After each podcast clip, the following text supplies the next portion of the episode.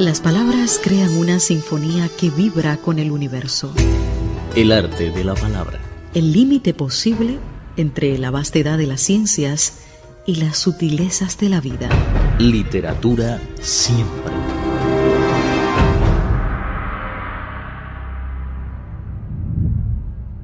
Hola estimados oyentes, bienvenidos y gracias por escuchar esta nueva edición de nuestro programa El arte de la palabra. Soy Mauricio Percara. Sentir y conocer la literatura. El arte de la palabra. Literatura siempre.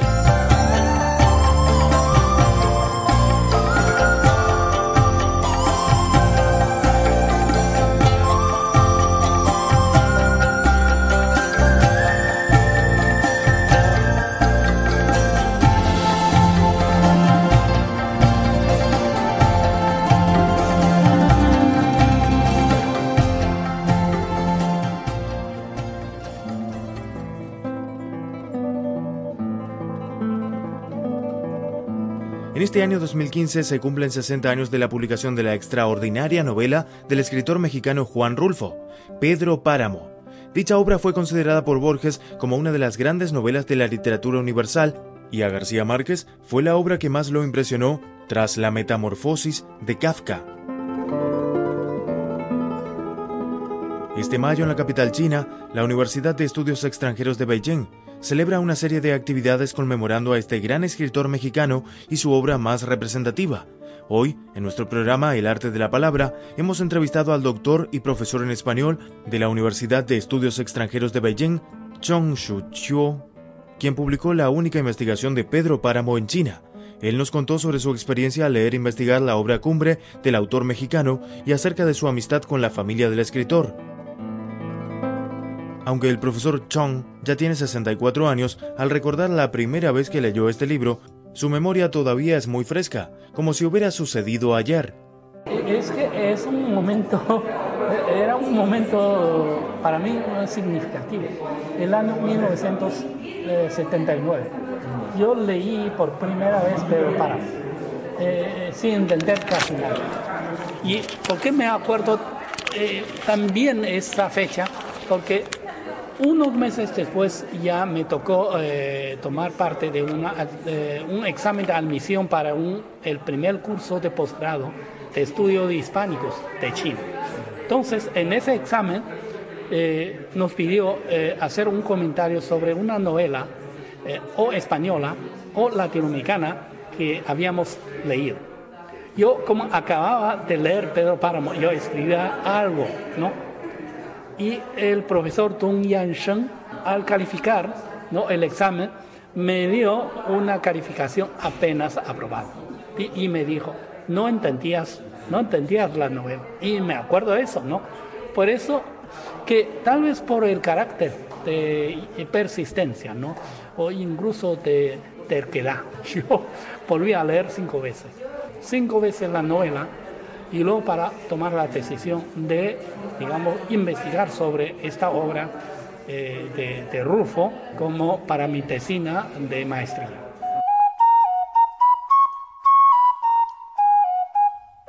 Ya han pasado muchos años. Ha estudiado e investigado mucho sobre este libro. Incluso el tema de su tesis doctoral es Pedro Páramo. Ahora su comprensión y entendimiento son más profundos que antes. Al hablar de la versión en chino traducida por el profesor Tu Mon Chao, de la Universidad de Nanjing expresó que la traducción es muy fiel a la obra original, presentando sí algunos errores pero que no afectan al entendimiento de la novela en su totalidad. Hay dos versiones en, chino, en chino, que se ha traducido en cuanto al título de la novela en dos formas. Primero es uno que es un título muy interesante, que se llama Entre, eh, entre el hombre y el demonio o el diablo, ¿no? Se ha traducido Pedro Páramo como entre eh, la, eh, eh, el hombre y el demonio. Y la otra versión es, digamos, es la traducción fiel al, a pie de letra, ¿no? Quiere decir, Luo Palomo es una traducción fonética, ¿no? De Pedro Páramo, dos versiones. En realidad es, es de la misma de la misma versión, con títulos diferentes, ¿no? Eh, la traducción lo ha hecho un profesor, un colega de la Universidad de Nanking, el señor Tu Mengchao. Yo digo en este libro que yo eh, más o menos, más o menos de acuerdo con la, con la traducción del señor Tu, eh, pero siempre se encuentran algunos errores.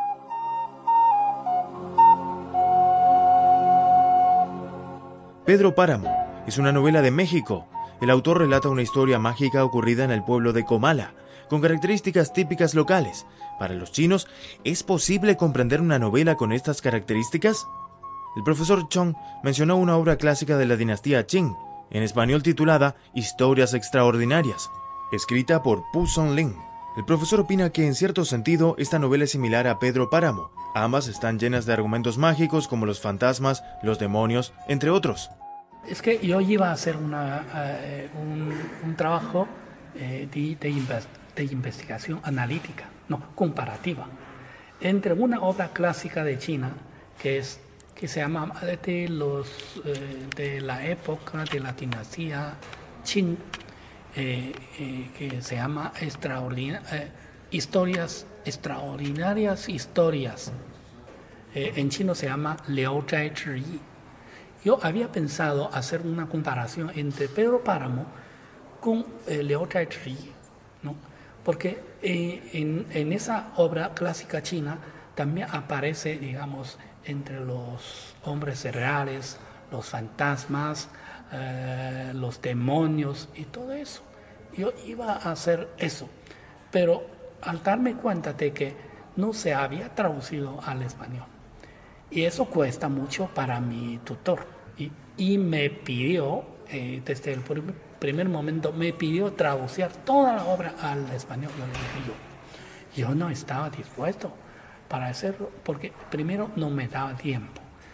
Y segundo, era muy difícil, porque es de un lenguaje clásico, de un lenguaje clásico de, chino. ¿no? Por eso yo cambié el tema eh, para investigar sobre digamos, la mexicanidad, sobre eh, la estructura espacio-temporal, sobre el tema la vida o muerte. En cuanto a la literatura actual y moderna de China, también hay muchos escritores chinos que fueron influidos por esta novela mexicana. Por ejemplo, el famoso escritor Chiang Chong-shi, Ku Fei y muchos más. En realidad, en la literatura moderna, contemporánea, también hemos, eh, hemos encontrado yo no sé, eh, similitudes, digo yo, similitudes, eh, apariciones, de, no, similitudes más bien, eh, de, de, unos, de unas obras, tal como, por ejemplo, Bai Lu Yuan, del señor Chen Zhongshi. Ahí se nota algunos indicios, algunas ideas muy parecidas como el, el realismo mágico, ¿no? que Pedro Páramo es una obra clásica. ¿no? Eh, de realismo mágico. Y también hay eh, unos escritores jóvenes, como el caso de Ma Yuan, como el caso de Ge Fei, son unos eh, chinos ya, ya, ya relevantes, unos escritores chinos relevantes, aunque todavía no son, digamos, no son, no tienen una edad madura, sí, pero tiene un buen nivel y tiene, yo se nota, se les nota influencias eh, no solamente de realismo mágico, sino se le nota eh, influencias eh, por parte de literatura hispanoamericana en general. Así que la literatura se comparte, ¿no? se comparte. la literatura es, una, es un patrimonio universal para todos. Sin embargo, no solo Pedro Páramo, el boom de América Latina en los años 60, 70 del siglo pasado produjo un impacto muy fuerte en la literatura china. En realidad, el realismo mágico eh, en, América Latina, o en, el mundo hispanohablante, debería ser remontar hacia a finales de los años 40 del siglo pasado, ¿no? con la obra El reino de ese mundo de Alejo Carpentier. Y luego con la obra de, de Rufo del año 55, y 12 años después con la publicación de 100 años de soledad, entonces surgió más o menos entre 20, 20 años en América Latina el boom. El boom es el boom literario, también el boom realismo mágico. Y hablando de la parte de China, ustedes deben de saber una cosa, que China entre el año 66 hasta el año 76, durante 10 años, era una época horrorosa para China, que es el periodo de la revolución, de la revolución cultural de China. Pero yo siempre digo que no es una revolución cultural, más bien es una revolución contra la cultura. En ese periodo en China no entró nada, nada, nada de nada de literatura extranjera. ¿no? Siempre creemos que son cosas de la burguesía, digamos, de cosas corruptas. Las corrientes literarias extranjeras, incluso latinoamericanas y hispanoamericanas, eh, penetraron en China a finales de los años 70 del siglo pasado. No tarda mucho, tarda unos 15, 20 años máximo. El boom, ya llegó el boom literario, el boom del, realismo mágico. La literatura eh, hispanoamericana en general han dado una influencia, un impacto muy fuerte, muy fuerte. Todos, casi todos los escritores, eh, digamos, relevantes, eh, reconocen esa, esa realidad. Yo asistí a, la, a una mesa redonda cuando el señor García Mar, no, visitó a Pekín, a la, a la Academia de Ciencias Humanas. ¿no? Yo asistí a la mesa redonda de la tarde.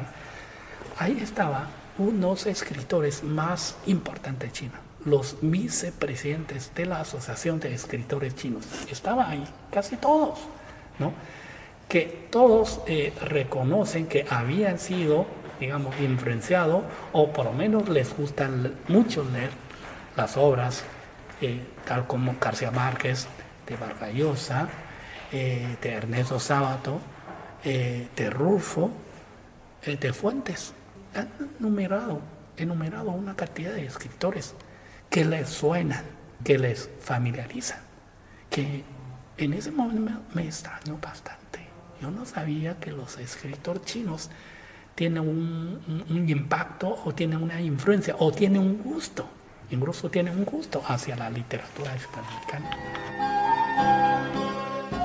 Aquí terminamos la primera parte del programa dedicado al aniversario por los 60 años de la publicación de Pedro Páramo. Nuestro próximo programa, el profesor Chong Shu Chiu nos relatará la historia de su investigación de Pedro Páramo y su amistad con la familia de Juan Rulfo. No se lo pierdan. Hasta la próxima.